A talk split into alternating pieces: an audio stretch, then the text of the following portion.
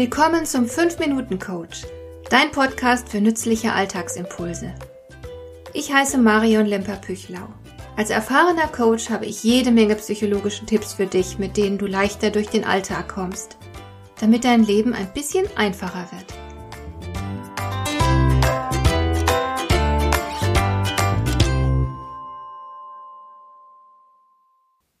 Jeder von uns weiß, wie sich Angst anfühlt. Die Evolution hat mit der Angst eine Gefühlsqualität geschaffen, die allen Menschen gemeinsam ist. Wer keine Angst kennt, mit dem stimmt etwas nicht. Ursprünglich ist die Angst natürlich ein sehr nützliches Gefühl.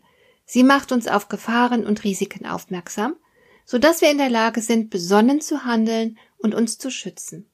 Aber leider schießen wir immer mal wieder über das Ziel hinaus und empfinden mitunter auch dann Angst, wenn sie keinen Sinn macht und auch gar nicht gerechtfertigt ist.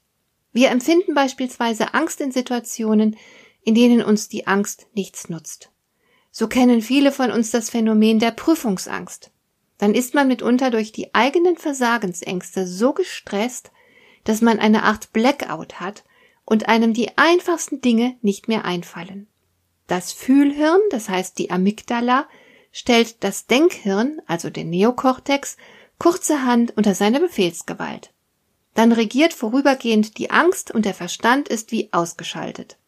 Ist die Prüfungssituation dann aber schließlich vorbei, fällt einem alles wieder ein und man könnte die schwierigsten Prüfungsfragen klug beantworten. Dann ärgert man sich über sich selbst und fragt sich, warum einem der ganze Kram nicht vorhin eingefallen ist, als man genau danach gefragt wurde. Ich habe kürzlich eine etwas längere Podcast-Folge zu diesem Thema aufgenommen. Es handelt sich um die Folge 161 meines Podcasts Souverän im Job. Da zeige ich, wie man souverän mit Ängsten umgehen kann. Wenn dich das interessiert, dann hör einfach mal rein. In dieser Folge hier geht es mir vor allem um die sehr intensiven und daher auch sehr hinderlichen Ängste. Im Extremfall bekommt man dann eine Panikattacke. Und das ist wirklich eine sehr schlimme Erfahrung, die nicht selten mit Todesangst einhergeht. Denn die Angst ist so stark, dass sie sich in extremer Form auf den Körper auswirkt. Und die körperlichen Symptome sind dann oft so heftig, dass sie wiederum die Angst verstärken. Das ist ein echter Teufelskreis. Ich hoffe sehr für dich, dass du diese Erfahrung noch nie machen musstest. Aber ich nehme an, dass du schon davon gehört hast und wahrscheinlich auch jemanden kennst, der schon einmal eine Panikattacke hatte. Ich möchte dir in dieser Folge verraten, wie man solch eine Attacke stoppen kann. Entweder nutzt du diese Methode für dich selbst oder du kannst bei Gelegenheit jemand anderem helfen, die Attacke rasch zu beenden. Es ist im Grunde ganz simpel. Der erste Schritt sollte darin bestehen, dass du, selbst wenn du die Panik selbst erleidest, dass du ganz klar erkennst, das ist eine Panikattacke. Ich sterbe nicht, sondern es fühlt sich bloß so an. Und dieses Gefühl geht auch gleich vorbei. Auf diese Weise schaffst du schon mal Abstand zu diesem schrecklichen Gefühl. Und dann kannst du etwas ganz Praktisches gegen die Panik unternehmen, eine schnell wirksame und rezeptfreie Methode. Fülle einen großen Behälter mit möglichst kaltem Wasser. Der Behälter kann eine große Schüssel sein, ein Eimer, das Waschbecken, egal. Sind Eiswürfel zur Hand, dann wirf auch die Eiswürfel ins Wasser dazu. Danach hältst du den Atem an und tauchst dein Gesicht ins Wasser. So verbleibst du mit angehaltenem Atem 30 Sekunden im kalten Wasser. Eventuell genügt es sogar, dass du dir einen Eisbeutel auf die Augen legst und dabei 30 Sekunden lang die Luft anhältst. Warum hilft das?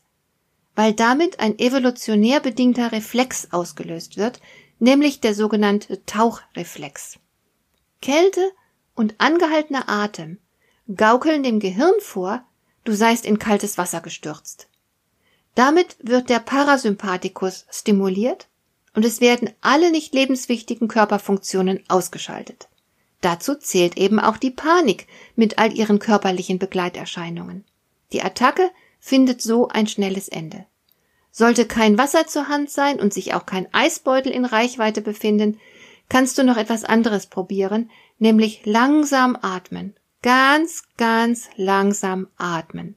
Denn rasches Atmen oder gar Hyperventilieren macht die Panikattacke schlimmer.